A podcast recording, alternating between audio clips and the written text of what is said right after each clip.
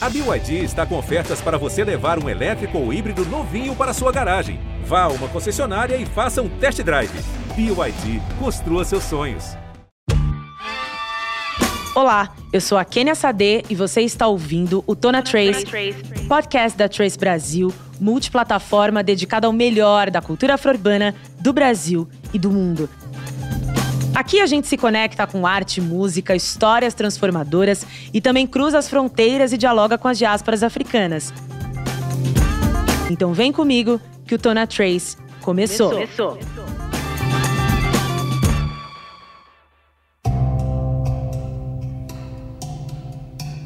Hoje a gente recebe o professor e filósofo Renato Nogueira. Ele é escritor, mestre e doutor em filosofia pela Universidade Federal do Rio de Janeiro e pesquisador do Laboratório de Estudos Afro-Brasileiros e Indígenas. Professor, bem-vindo ao Tona Trace. Eu estou muito feliz de estar aqui no Tona Trace. Muito obrigado, Kenia, por essa recepção calorosa e palavras carinhosas e gentis, né? Me apresentando aí. De uma... A altura do senhor. Professor, hoje a gente está aqui, né, no Negritudes, para falar sobretudo da importância das histórias serem plurais, nossas histórias, por muitos anos, elas foram contadas por outros, né? Mas agora nós falamos em primeira pessoa. Você trabalha com a noção de que a filosofia ela é pluridiversal, né? Explica pra gente o que seria isso. Então, porque tem três hipóteses do nascimento da filosofia. A única hipótese que as pessoas conheciam era a hipótese grega, era mais frequente, mais comum. E a gente acabou falando mais sobre a hipótese que a filosofia nasceu no continente africano. Os primeiros textos são africanos. Então tem três hipóteses. Ou ela nasceu na África, ou ela nasceu no Ocidente, na Grécia, ou ela era, é pluriversal. Pluriversal em que sentido? Não é universal, ela nasceu em lugares variados. Assim, imagina a arquitetura. Algum povo inventou a arquitetura? Alguém inventou a culinária? Todo mundo come, Todo faz comida. Sim. Então, assim, todas as sociedades e culturas sistematizam pensamento, filosofia. Pensamento sistematizado, organizado, com um tipo de metodologia de problematização. As culturas fazem isso todas as sociedades. Então, esse é um aspecto importante de ressaltar. Então, é pluriversal. Então, o que eu defendo é pluriversal, porque surgiu em vários lugares, mas os textos mais antigos que nós conhecemos são africanos. Olha só. Um texto mais antigos africanos. Ou seja, não é o grego. não é, não é o grego. e qual a importância da filosofia que é produzida hoje no continente africano, né? E qual é a relação com o pensamento africano em diáspora? Então, tem muita, tem uma recepção do pensamento filosófico produzido na, na África, na diáspora. Eu diria que o Attila Mbembe é um pensador muito expressivo, camaronês, que tem um debate que ultrapassou as linhas, né, fronteiras mundiais, virou um intelectual intermundial, internacional. A gente tem outros textos, trabalhos sobre filosofia Ubuntu, que também tem uma recepção muito de pensamento filosófico iorubá. Isso tem sido lido, relido, porque, do ponto de vista é, a gente falar de África em diáspora, a gente pode falar também de afrocentricidade, mas a afrocentricidade nasce nos Estados Unidos, mas numa concepção de uma África fora do continente, para além do continente.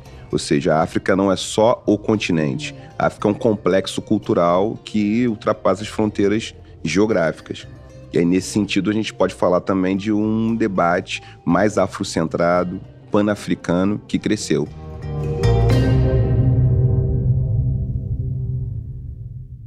Professor, o senhor abriu sua fala, né, aqui no Negritudes, falando, explicando um pouco o que são as narrativas, como elas são construídas. O senhor podia falar um pouquinho aqui pra gente, principalmente quando a gente fala de narrativas negras? É, assim, narrativa, num, na formulação que eu fiz, né, no, no evento, é, narrativa é uma característica muito humana, ou seja, a gente faz narrativa por plataformas variadas. Então, audiovisual, muitas plataformas nós fazemos, sempre fizemos, né? E falar em narrativas pretas tem a ver com a partir de que solo cultural que uma coisa emerge. Ou seja, a gente tem uma cultura, as culturas africanas são hegemônicas, majoritariamente cosmofílicas, são culturas em que as fronteiras não são muito fixas, ou seja, tem uma, uma, um elo de comunicação mais intenso. Então, isso é uma característica, né?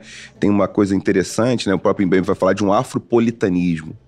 Ou Olha. seja, você tem sociedades, suas culturas africanas sempre foram muito móveis, então sempre dialogaram muito apesar dos conflitos, sempre dialogaram. E aí você tem outras, assim como as culturas de povos indígenas no continente aqui na América. Uhum. Agora, algumas culturas são majoritariamente, elas fazem territórios mais fixos e por conta de pouco recurso, essas sociedades se organizam para proteger o território de modo muito permanente. Então, os interesses estratégicos territoriais passam a ser o que manda. Então, significa uma guerra, tá brigando porque tem, tem água potável lá, que não tem, vou ter que brigar. E aí o estado de guerra permanente se instala. Então, o contrato Entendi. social se forma de uma maneira. E aí, o continente africano tem né, isso, o majoritário, o predominante, isso aparece em várias, algumas leituras, né? Alguns autores, autoras confirmam isso. Ótimo. E transpondo da filosofia para o audiovisual, né? Qual a importância o senhor vê da nossa subjetividade, ela ser construída de forma positiva na TV, né? Porque durante décadas a gente teve ali a nossa imagem associada à subalternidade, né? Aquilo que não era belo, desprovido de pensamento crítico. E hoje eu vejo que já está mudando, né? A gente Sim. estar aqui nesse evento Sim. já é uma mudança. Qual a importância da nossa subjetividade ser construída dessa forma tão positiva? É porque a gente faz o percurso, né, de amadurecimento afetivo, intelectual visual afetivo, né? O visual interfere bastante. Vamos supor, quando a gente vê uma série, quando é criança, a gente quer se fantasiar de um personagem.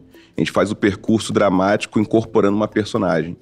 Então, eu gosto daquele personagem. Isso inconscientemente ajuda a ser um tipo de modulação, no sentido mais geral, uma modulação de subjetividade. Isso já desperta forma de, forma de pensar, você se identifica, bota aquela fantasia, coloca aquela roupa né, brinca com, sobre aquele personagem, aquele personagem exerce um tipo de influência né, no seu imaginário. Então isso acaba sendo muito importante, né? fundamental. Sim, sim.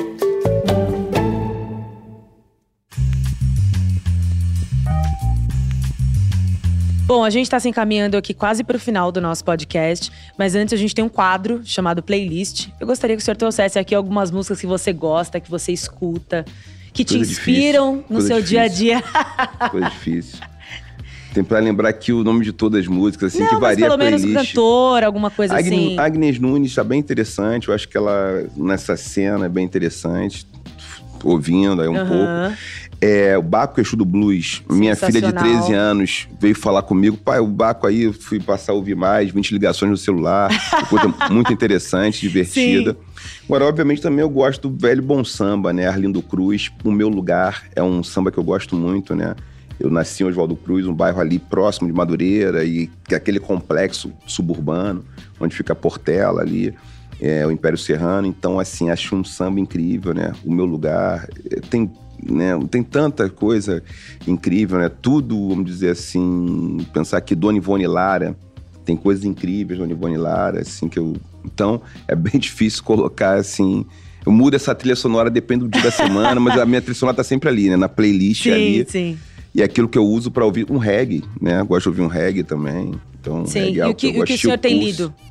Você lido, pode aqui eu tô lendo agora, Eu tô lendo agora é, Amores em Cores de Bola e o Fumar. Eu tô falando, vou falar muito, não falar tão bem, que é uma autora nigeriana. Tá. Cores dos amor, Amores em Cores. Comecei a ler agora esse. Terminei o Brutalismo, estou estudando Brutalismo, que é o livro do Atilim Bembe, é o livro que eu estou estudando. E lendo as coisas, né, as coisas básicas que eu leio, dissertação, tese, artigo. Mas assim, terminei o Imbembe, Brutalismo, né? Tô relendo, tô relendo aí o Pele Negra, algumas coisas do Pele Negra, e o, brutal, o Brutalismo por conta de um curso que eu vou dar. E comecei a ler esse, os Cores, Amores da Show. Não sei se, se aparece aí não, eu já, eu já vou pesquisar aqui. Mas tá. é uma ótima dica. É. Já fica aí. É que eu comecei agora e tô aí. Que é um livro de uma nigeriana falando sobre mitos de amor. Ela começa com Oxum. É o que primeiro. Lindo. Começa com Oxum. Sim.